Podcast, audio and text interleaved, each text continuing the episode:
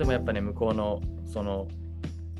とある教授に会いたいっていうのもでかい。その人はすごいいろんなことされてる。いろんなことされてるって何かっていうとその貧しいあの聞いた話でしかないんですけど貧しく虐げられてる人たちに寄付をするためにわざわざ自分の持ってた家を売ってちっちゃい家に住むようにしたりとか。で教授をしながらその刑務所伝道とかに積極的に行かれたりとか。してるっていうでそれってすごいなというかなんか地で生きてる自分の学んでることを実践してるっていう話を聞いてその人にすごい会いたいし奮闘を受けたいみたいな感じがあるのであ行きたいなっていうのはありますねやっぱり。いやすごいな。まあぜひその人の弟子になってはい付き従っていければなんかそのアメリカの場所は違えどさアメリカの貧しい人とか刑務所の人とかに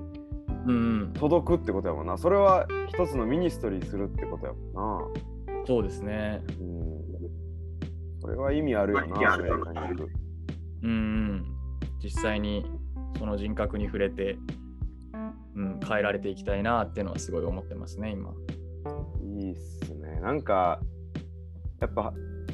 まあ恥と名誉のっていうふうに銘打ってるけどその恥を書いてる人たちの中に入っていくっていうこと。ってすごい、まあ、綺麗事に聞こえるし最近はさボランティアも溢れてるからはいはい。なんかまあはいはいみたいな風潮もあるけどボランティアねみたいな、でもそれって実際やるってなるとすごい勇気のいることやんな。うん。そうやねイメージするのと実際やるのとではすごいギャップがあるなっていうのあの熊本地震の時には感じて。うん。それを実際にできる人ってやっぱりすごいなと思うな。そうやな。ほんまにそうやと思いますね。うん。やっぱ恥と名誉、まあ、刑務所とかで語るってなった時に、まあ、福音を語る時もそうですけどやっぱ上から目線では語れないやろうなっていう想像もちょっとあるというか。はいはいはい。なんかそんな立場から上から語られたらやっぱ聞きたくないっていう人もおるやろうし語ってる方もなんか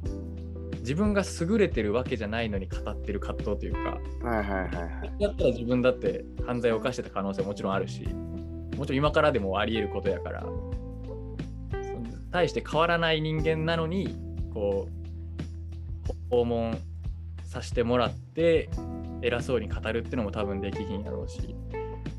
やっぱ恥と名誉を学ぶとなんかそれ自分も恥ず恥ずかしい思いをしたことあるし恥を負ってる存在やしっていうのでなんか謙遜にさせられるんやろうなっていうのもちょっと思ったりしましたね。学ぶのこれからやからもっと深いところがあるなと思うんですけど。学びの中で謙遜に導かれていくとかあ自分って与えられてるんやなっていう喜びに導かれていくっていうのは、うん、本当に聖書が求めてる学びやなって感じするな。正月の話なんですけど、はい、あどうしようかな。これま多分またどっかの回でちょっと深掘りしたいなと思ってるやつがあってすごい面白い本を読んででそれがね英語の本でその When the Church was a Family っていう本なんですよ。うん。教会が家族だった時ってことね。そうそう、教会が家族だった、まあ、あの頃みたいな、ちょっと、うんうんちょっと皮肉が効いてるというか。で、まあ、アメリカに住んでる著者が書いた本で、その、ちょっと詳しくは知らないけど、多分専門は初代教会の時代とか、当時の、まあ、社会背景とか、僕がすごい勉強したいことと合ってるテーマなんだけど、そのと、まあ、今のアメリカでもクリスチャンは家族教会は家族でブラザーシスターって呼び合う仲やけどほんまにそのアメリカ的な家族的教会っていうのと初代教会の人が認識してた家族神の家族とか兄弟姉妹っていうものが結構ずれてるなっていう話なんですよね。だからやっぱりイエスがクリスチャンのことを兄弟って呼ぶように導いたとか実際にパウロたちがそれを受けてクリスチャンを兄弟っていう兄弟姉妹っていうふうに呼ぶようになった背景には当時の兄弟がどんな存在やったかとか当時の家というもの家族というものがどれほどの意味を持っていたかっていうのを学んで初めて分かることみたいな。でそれを受けてじゃあアメリカの教会は家族っていうものがどうどうずれてるかとかどう一致してる部分があってでもやっぱずれてる部分があるよねみたいなうん。を丁寧に解いてくれてる本に出会ってそれがめちゃめちゃ面白かったね。えー、それは聞きたいな。そう兄弟姉妹ってなんかクリスチャンになったらそういうものみたいなそれこそ教会のさ修法とかにあの今日の司会は誰々で男性やったら兄って書かれてうん兄弟とか、女性やったら姉って書かれて姉妹とか、であってもうなんか慣習というかそういうものみたいな感じになってるけど、でも当時の人からしたら兄弟になるっていうのはほんまに社会生活がもう変わるというか元いた家族からその新しい神の家族っていうほんまの家族に変わるみたいなうん。家族意識が全然違ったらしいんですよね。うん。そういうのを知ると言葉のレベルだけじゃないというかただ単に兄弟って呼ぶだけじゃなくて実際に社会関係が変わるみたいなうん意。味があるなっていうのですごい教えられてる本があるのでまだ全部読み切ってない読み切ったらちょっとその分かち合いしたいなとは思ってますね。その目に見えないさ人と人との関係性？で言葉にしきれてない部分があるやん。うんうん言葉にしきれてない部分を深めていくというかイメージを深めていくっていううんうんうんまあ青足にも通ずることやけど そうん。のわしね。そのイメージをこうどんどんこう真実に近づけていくといううなんかそれはすごくいいなと思ったな。うんうんただの家族っていう関係はでも実はその家族っていう関係には塚本家の家族のあり方の関係とかさそういう要素が含まれてて、それぞれ違うっていうね。まあ、予告編みたいな感じで、その When the Church was a Family の本の中で紹介されてる一例をちょっと取り上げると、あのイエスが弟子たちに語った言葉の中で嫌やなって思うこと結構あると思うんですよね。いい言葉っていうのもあれば聞きたくないなみたいな言葉があると思うんですけど、その中の一つにあルカの福音書の14、26で私のもとに来て自分の父、母妻を兄弟、姉妹、さらに自分の命までも憎まないなら私の弟子になることはできません。っていうのがあって、うん。クリスチャンになるっていう時に家族、父、母、妻子、兄弟、姉妹、うん。憎まないといけないっていうことをこう説かれてるような感じがするんですよね。で、ここの憎むっていう言葉があるんですけど、うん。当時のギリシャ語の分析とかをしていく中で感情的に憎むっていうよりも実はもっと強くて社会的に捨てるっていう意味の方が近いんじゃないかっていう説というか立場があって。だからどういうことかっていうと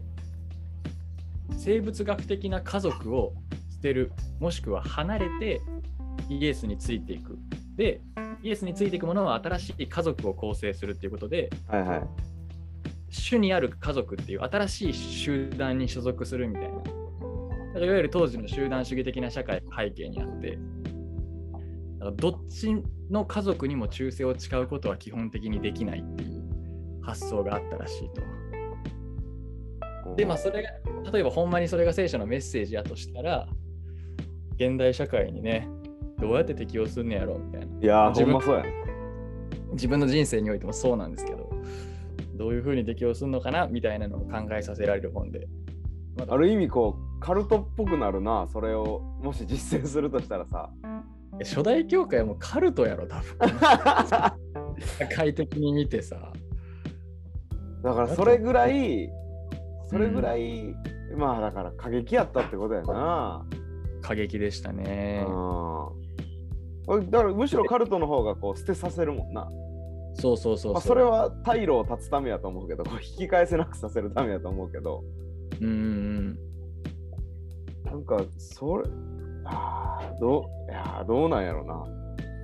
だからやっぱりその僕らがカルトの話を聞いた時に、まあ、反社会的ってそう表現するじゃないですか、家族と縁を切らせて教団教会の,、まあその新しい宗教的な組織の一部にさせるっていうのをカルトで反社会的やって言うんやけどイエスのメッセージをそのまま取り入れたらそっちの方が実はイエスの本質に近いっていう可能性もあって。でまだこの著者の意図を真意まではつかめ全部読んでないからつかめてないけどそういうイエスの激しい教えを他の聖書箇所で薄めるっていうのはやっぱみんなやるんですよね。ここではそういうふうに言ってるけどイエスはやっぱり家族を大事にするようにも言ってるからまあこの箇所はもうちょっと別の解釈がありますよねみたいな。いうのをこの著者はあの、ね、イエスの牙を抜くっていう表現をしてて。リリファングっていうファングって牙ですけどファングを外すみたいな。イエスの牙を外していいのかみたいな提言もしてて。ここはもっとも当時の読者にとっては文字通りの意味それだけの犠牲を払うっていうことが当時の社会においてクリスチャンになることは意味していたみたいな感じまで言ってるので。なんか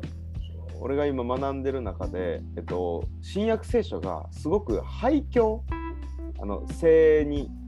背を背く背く教えに、廃墟っていうのが裏にある意識されて書かれてるっていうのを聞いた。んですよ。ほうほう特にまあユダの手紙とかは廃墟を意識して書かれてると。廃墟を意識してっていうのは廃墟する人たちを意識してってこと？は廃墟の人たちに対して強く言ってるというか、ああなるほど、ね、その人たちへの牙がすごいんじゃないかなと思うね。ああそういうことかで、えっと、今の話聞いてて同じクリスチャンでもさあの例えば親が天理教とかさ親が別の宗教入ってるみたいな時にはクリスチャンになるってことは家族捨てるみたいなことになるわけや。ん。確かにね。それが起きるわけや。ん。うん。で当時その初代教会の人たちは本当にそういう状況やったとしたらうんうんまあなんていうか分かるかなっていう。うんそうやな。周りはもう縛りに縛られたユダヤ教で全然正しくない中にあって、うん家族を捨てるってことなんだっていう、うんまあ、教えとすると、まあ、今でも一部の人にはそういう意味やな、キリスト教ってっていうのは思なるほどね。う。うん。せやな。初代教会の人って、まあ、ユダヤ教から改宗したクリスチャンもいればギリシャローマのあはい多神的な世界観の中に生まれてでイエスの宗教を選び取った人たちもいてで、まあ、ユダヤ教と今でいうキリスト教にはある程度のこうつながりはあると思うんですよね。立法っていうものを重んじて。で、まあ、立法の本質は弱いものを顧みるとか神にだけの忠誠を誓うとかっていうのでキリスト教にあのそのまま通じるものだと思うんですけど、とかまあ一神教そもそも一人の神を信じるっていうところはつながると思うんですけどユダヤ教じゃなくてローマギリシャローマの宗教とか習慣で育った人にとってユダヤキリスト教の教えってもう異質すぎるというかうんほぼ何も相入れないみたいなところが多分あるんですよね。ギリシャローマはもういろんな神がいる。家にはかまどの神がいてで町にはなんやろなその町を守ってくれる神がいてでそれぞれの神に自分の財政財産的な範囲やったらお金の神にお願いするとかっていう風に振り分けてた世界でユダヤキリスト教はもうイエスだけ神様だけっていう風に言うってなったら色もう生まれ育ったあらゆるものを捨てないとそのイエスの価値観には多分到達できないというか。うんうん。だから捨てるってのはほぼもう避けられないことというかなんか当然のことやったんかもしれないですよね。だからインパクトはあったけどでもイエスの教えを聞く限りそら捨てへんとついていかれへんやろなみたいな、まあまあそれはそうやね。うん、社会階層とかもギリシャローマの人たちはもうはっきりしてた。身分はそんなに変えられるもんじゃないし金持ちは金持ちとして生きていくし。イエスはその金持ちの人が救われるのは難しいって言って、むしろ自分のお金をとか財産持ってるものを売って貧しい人に施しなさいみたいな。それはやっぱギリシャ、ローマの人からしたらそんなことせんでよくないみたいな価値観やったから、やっぱいろんなものを捨てざるを得なかったんやろうなみたいなのはありますよね。あと当時は今ほど御言葉が御言葉として確立されてないもんな。聖書がない。そうね、新約聖書はまだ聖典化されてないうん。時代やったかもしれないですね。私そのだから結局人からのあの言葉とか人からの影響を見極めなあかんかったもんな。ああ、なるほどね。これが正しいっていうどっしりした聖典がないやん。うんうんうん。だからそういう意味でも厳しいものがあったやろうなと思うな。なるほど。まあ、そんな面白い本を読んでるので、またちゃんとまとめて話せたらいいなとぜひぜひ。思います。